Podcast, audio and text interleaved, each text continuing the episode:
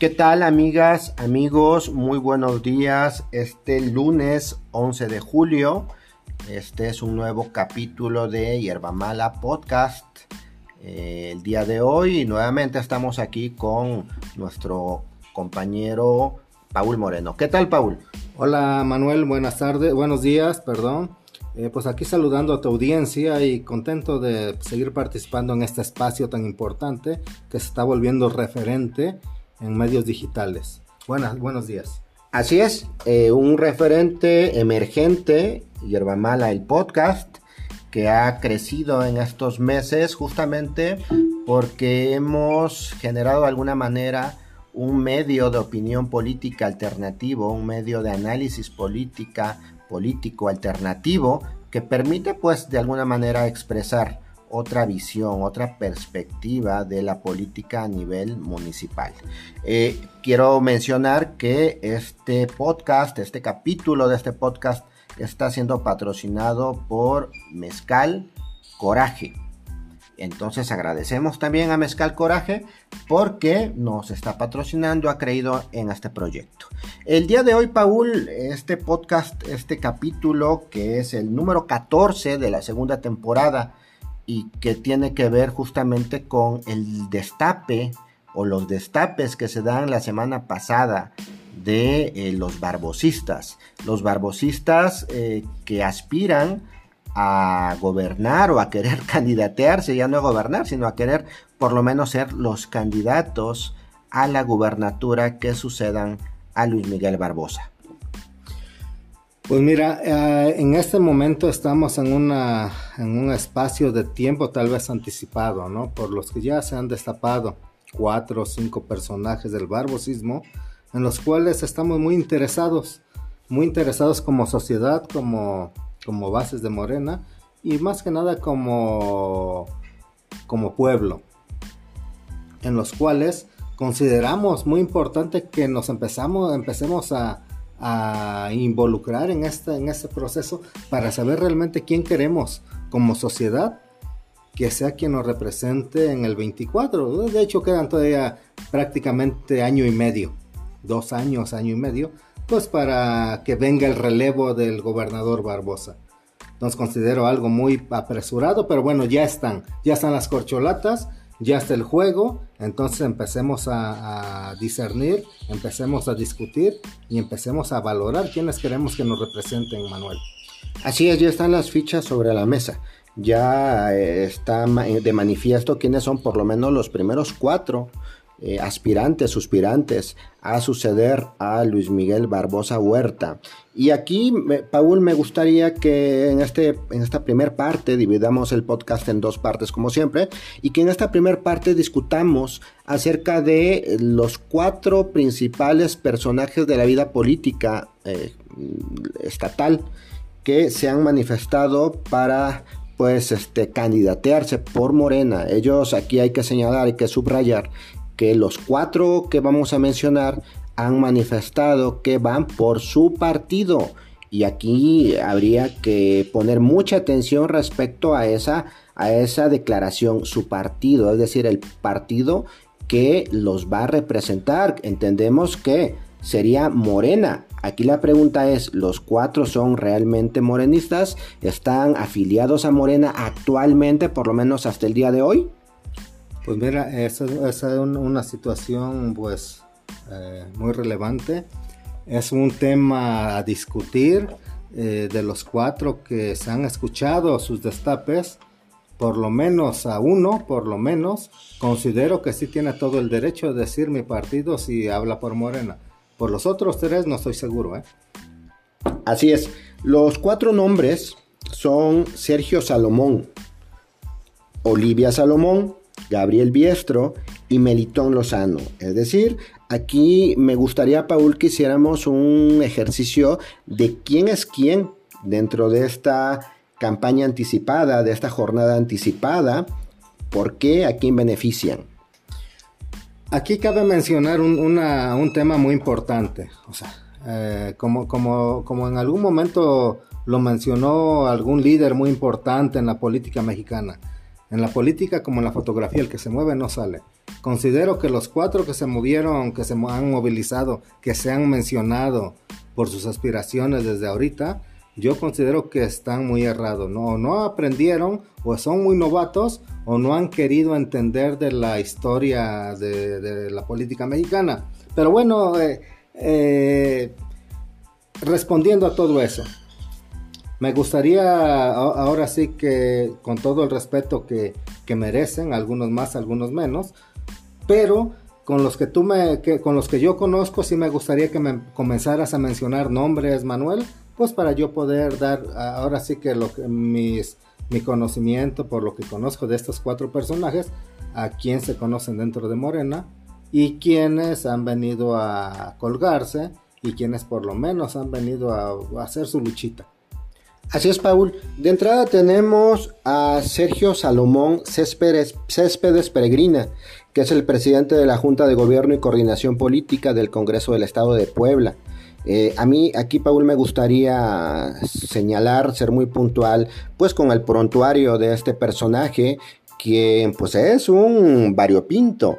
Es decir, una persona que se ha dedicado a tener una, una carrera política dentro de ese eh, variopintismo, donde fue priista, fue moreno vallista y actualmente es morenista. Me gustaría leerte un poquito de lo que nos podemos encontrar pues de su prontuario pues de manera pública. Dice que este personaje eh, expuso de manera oficial su interés por contender por la gubernatura de 2024 cobijado de su partido, aquí entre comillaría su partido, Morena, en referencia al pronunciamiento que hace, bueno, aquí nos menciona la nota que el gobernador lo felicita, que eh, este personaje Céspedes es pues uno de los favoritos del gobernador Barbosa.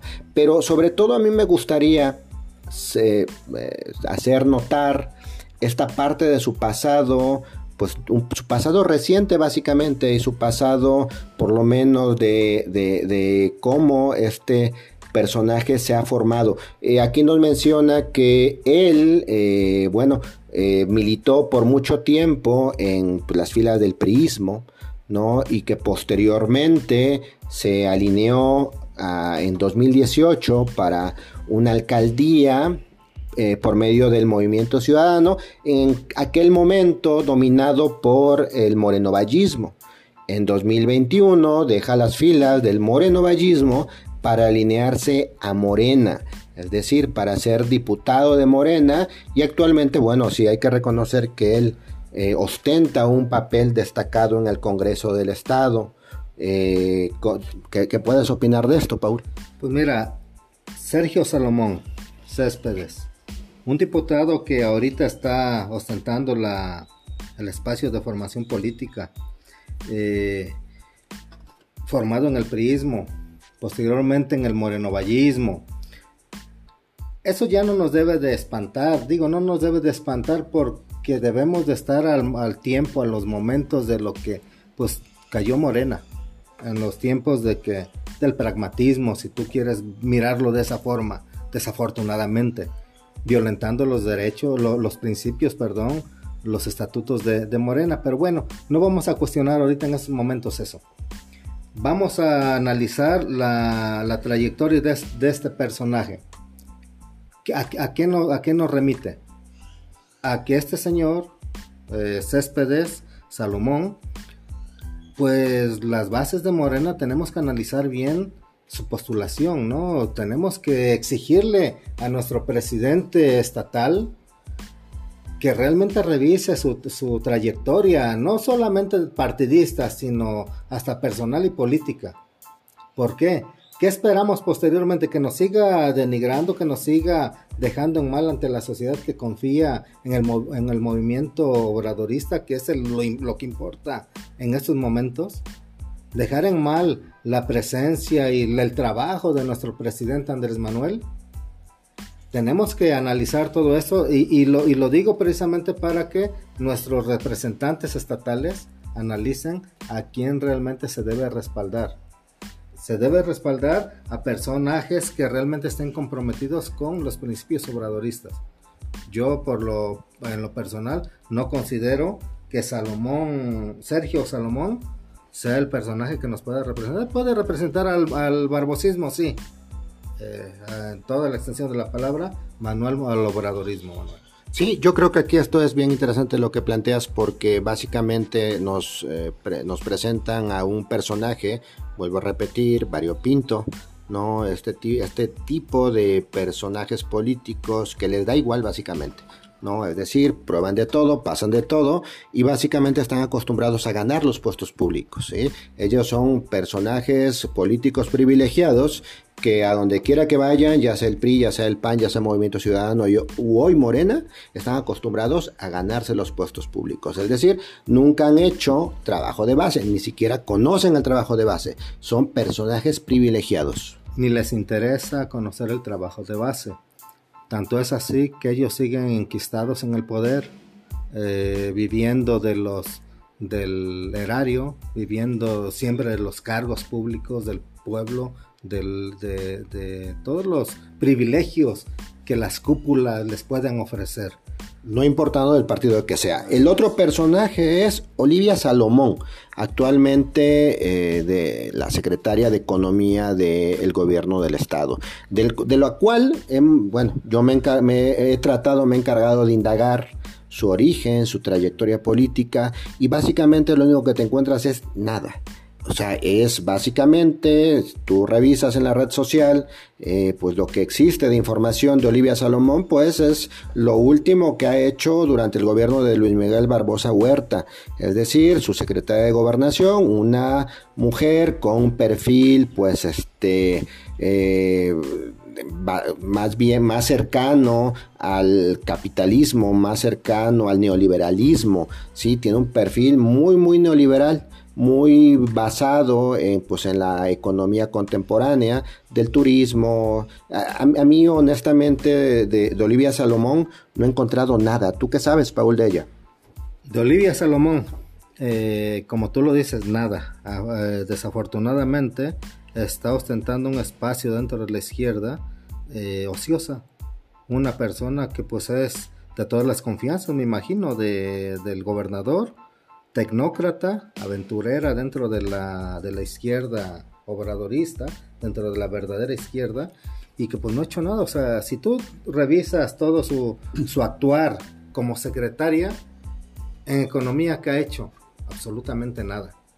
Entonces, con el hecho de, de, de plantear la idea de que Olivia Salomón ni siquiera su secretaría sabe desempeñar, imagínatela ahora como aspirante a la gubernatura. No supo ni ha sabido desempeñar una secretaría, mucho menos va a desempeñar una gubernatura, que es la máxima, el máximo encargo popular de un estado, de una entidad federativa. Así es, y yo creo que más bien eh, las intenciones de Olivia Salomón responden más bien como a un interés eh, pues más del gobernador, ¿no? Es decir, un perfil eh, dominable afín al gobernador que le permite tener un cierto control para fines pues eh, sospechosos. Eh, no creo que en realidad el gobernador del estado esté pensando ni en Olivia Salomón o en el otro este, Sergio Salomón Céspedes para sucederlo. Me parece que estos dos por lo menos son parte de otra estrategia. El tercer nombre es Gabriel Biestro Medinilla, a quien, bueno, conocemos, eh, más particularmente tú. Eh, ¿Qué referencias puedes darnos de Gabriel Biestro, Paul? Pues mira, Manuel Alejandro, aquí con Gabriel Biestro, eh, yo lo considero un buen amigo, personalmente. Lo conocí desde el 2011, 2012, en la pasada elección del presidente Andrés Manuel en el 2000, del 2012, en el cual para Gabriel Biestro tengo una gran estima personal, un gran respeto personal, pero no un respeto político, porque en su momento Biestro pues se regaló al barbosismo olvidándose del obradorismo, quien lo formó, de quien se debe. Pero bueno, ahorita en estos momentos, si él levantó el dedo, créeme que si no hubiese externamente del barbosismo alguien más que aspirara a este, a este gran encargo, porque sí lo digo con todas sus letras, no es cargo, como lo dice nuestro presidente Andrés Manuel, son encargos públicos, encargos políticos públicos, créeme que le daría yo todo el respaldo a, Gabriel Biestro, y no porque sea mi amigo o porque sea conocido, sino porque considero que es el único que tiene el privilegio de decir que es de las bases, que es fundador, y que sí podría en su momento respetar eh, los principios obradoristas. Los ha olvidado, pero considero que puede retomar el camino. Por lo menos los conoce. Los conoce y podría retomarlos. Así es. El cuarto personaje es Melitón Lozano, el secretario actual de Educación de Luis Miguel Barbosa Huerta en su gobierno y que también eh, alza la mano para decir yo quiero. ¿Qué referencias tenemos de Melitón Lozano? De Melitón Lozano Pérez. Es un personaje, eh, pues que lo conocemos que viene de la izquierda, de la izquierda conservadora, del perradismo, básicamente, ¿no? Y que creo yo que no ha olvidado sus orígenes. Eh, lo digo con todo respeto porque a final de cuentas como político, como secretario, yo creo que su espacio se lo ha sabido ganar o se lo ganó en su momento. Pero un espacio político que ha sabido conservar, no por méritos propios, no por méritos eh, públicos o políticos, sino por méritos ambiciosos que no responden a las necesidades, ya no hablemos del pueblo, del sector educativo, del sector de los, de los profesores, o sea, que ha sido muy cuestionado, que ha sido muy criticado, y qué bueno que haya crítica, ¿no? Pero que esas críticas sepa, haya, en su momento haya, haya una respuesta para esa crítica, para, para esas inconformidades. Desafortunadamente, el secretario de Educación Pública no ha sabido responder ni resolver todas las inconformidades. Ahora bien, eh, básicamente yo a él, a él por lo que lo conozco y, lo, y créeme Manuel que lo conozco bastante bien, es un personaje que no responde al colectivo, que no responde a las necesidades del pueblo, responde a las necesidades de familia, responde a las necesidades personales y grupales. Entonces considero que debe de madurar, madurar más esta idea. Sí, allá iba Paul. Yo quiero hacerte, sobre todo, justamente por lo que mencionas, es un personaje con el que hemos trabajado, es un personaje al cual yo personalmente conozco hace 15 años aproximadamente. Eh, y del cual yo también tengo formada una opinión y esa opinión pues es pública en este podcast. Eh, a mí me gustaría que, sin centrarnos particularmente en este personaje, porque tampoco es tan importante como para centrarnos, por lo menos este capítulo en él, a mí me gustaría, Paul, eh, hacerte algunas preguntas, ¿no? Eh, en torno a cómo Melitón Lozano se ha querido vender para intentar figurar en esta precandidatura, ¿no? Pre, pre, precandidatura, ni siquiera es una precandidatura. En esta aspiración por eh, contender a una, a una a la gubernatura del estado.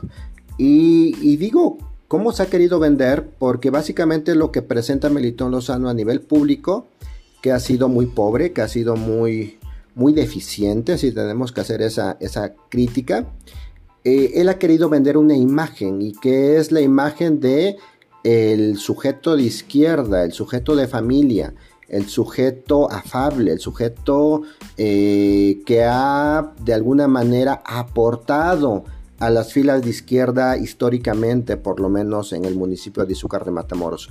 Eh, desde mi punto de vista es una estrategia y desde mi punto de vista es una estrategia caduca, ya muy desfasada de, los momentos actuales en los cuales nos estamos desarrollando eh, políticamente, públicamente eh, Melitón Lozano ha querido vender esa imagen, ¿no? Eh, básicamente una imagen eh, que no coincide con la realidad de Izúcar de Matamoros. Paul, tú fuiste su regidor de derechos humanos en su gobierno 2018-2021. ¿Qué opinión se merece Melitón Lozano si tuvieses que hacer esa evaluación de su papel en Izúcar de Matamoros en este periodo que pasó 2018-2021? Como regidor, no como subregidor, ahí sí te corrijo, eh, como regidor de la sociedad izucarense, del pueblo izucarense, eh, mi experiencia fue deprimente.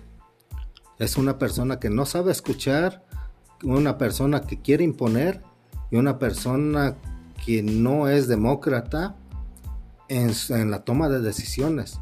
Una persona que se aferra al obtener un encargo, a una elección y que confunde entre la voluntad popular y entre el imponerse a esa voluntad popular. una cosa es de que el pueblo te elija como su presidente, otra cosa es que el pueblo elija que tú seas su capataz. Y Melitón Lozano es de las personas que confunden, confunden, la voluntad de hacerse, hacerte su presidente y que él quiera sentirse el amo y señor de las decisiones colectivas. Aquí fue una de las principales eh, rupturas, rupturas del tema político. Yo en un inicio así lo, lo, vi como una ruptura política, no personal. Ellos lo vieron diferente, ¿no? Pero bueno, es, un tema muy aparte. Son traumas de trauma. Exactamente. Cuando yo expuse mi inconformidad de cómo estaban queriendo hacer la política en lo, municipal, fue cuando vino la ruptura. Yo siempre, desde el primer momento que me que entré como regidor, se los anticipé a todos ellos y que no, y no lo van a negar, que se los dije, a ver, desde en este momento dejamos de ser eh, compañeros, amigos y miembros de un mismo, de una misma planilla para convertirnos en yo en regidor todos en regidores y el profesor Melitón como presidente. Si en algún momento me llega a mí una crítica o una queja de que alguno de ustedes está actuando mal en su, en su encargo, créanme que lo voy a hacer eh, patente. Y no es nada personal, es porque pues es para lo que nos pagan, es lo que ellos nunca han visto.